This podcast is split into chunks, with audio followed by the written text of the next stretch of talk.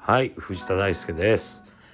え今日は、えー、先日行われたあ先日昨日ですね。1月9日に三重県の玉城町というところで行われた倉野真二さん元プロ野球選手でコーチも務められた倉野真二さんのトークショーについて、えー、参加してきましたので報告したいと思います。で倉野真二さんは私が住んでる伊勢市の小畑町というところで生まれ育った方なんですけれどももう本当に近所ですね近所の蔵野屋さんという割烹料理のお店の息子さんで僕の中学校の2級先輩で、えー、野球部もね、えー、僕入ってましたんで、えー、野球部の2級先輩でもう当時からですねまあ投げて打って守って何でもできる人だなっていうふうに僕は感じてたんですけれどもその方とまあ近所で暮らしてましたので非常に親しくさせていただいて、まあ、私自身も自分の会社とかサークルの講演会なんかを開催する時の講師をこれまでもしていただいたり講演をいろんなところでするので、まあ、例えば大学の大会の人たちに講演をするとか、まあ、そういった時に参加させてもらって、えーまあ、野球界のことをお話しするんですけれども、まあ、コーチとして名を打った方なんでね、まあ、千賀選手を育てた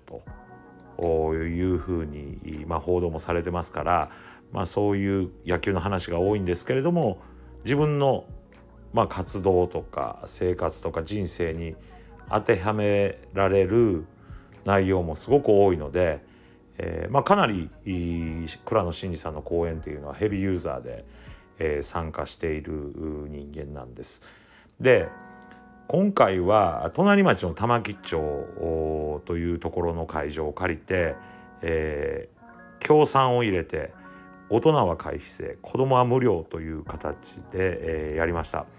で子供がね子供っていうのはまあもちろん野球少年ということなんですけれども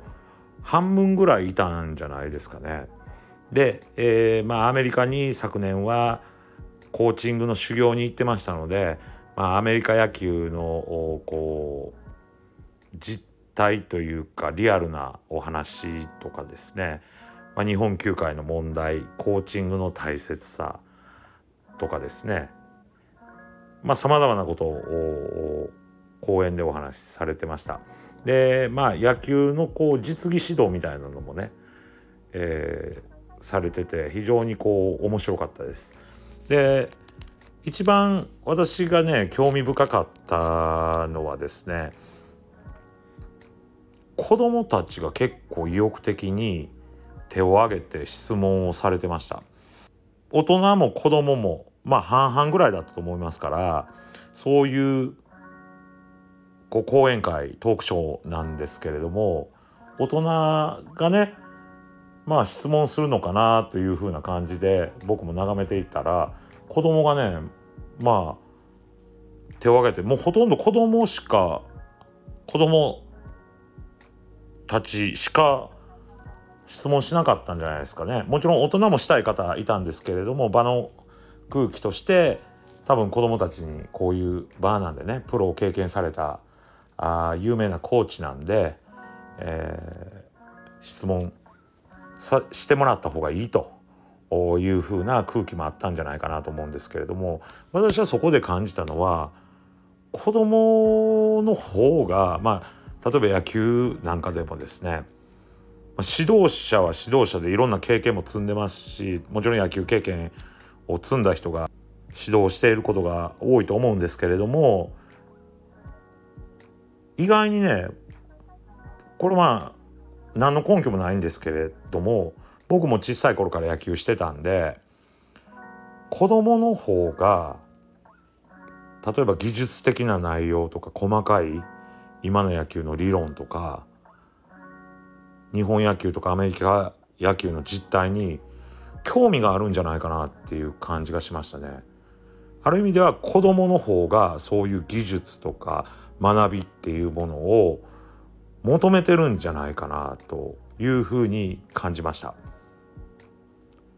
逆に言うとですね逆に言うというか僕に当てはめると小さい頃そういう講演があったらいろんな質問できたのになとか教えてもらえることもできたかなっていうふうにこういう場がすごく貴重だなっていうふうに感じました一方でやっぱり大人もですね子どもたちに学ばせてばかりではいけませんから倉野真二さんのような、まあ、指導者向けの講演会なんかもされている方なんで、まあ、そのコーチのためのコーチというかコーチングのお話とかあるいは指導者向けのセミナーとかこう自分たちのね、まあ、野球のみならずの話なんですけれどもそのアップデートできるようなあ学びっていうのは子供に負けじとしていかなければいけないかなというふうに思いました。ただ難しいのは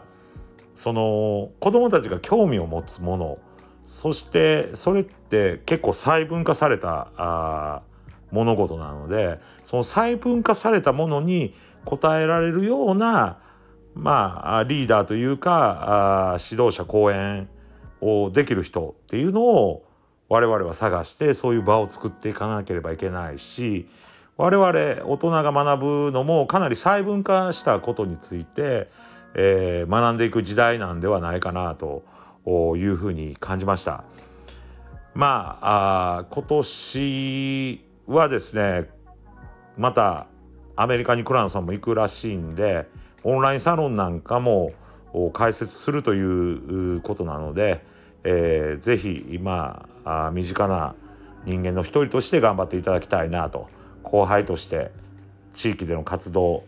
をする時にはまた参加させて、えー、いただきたいな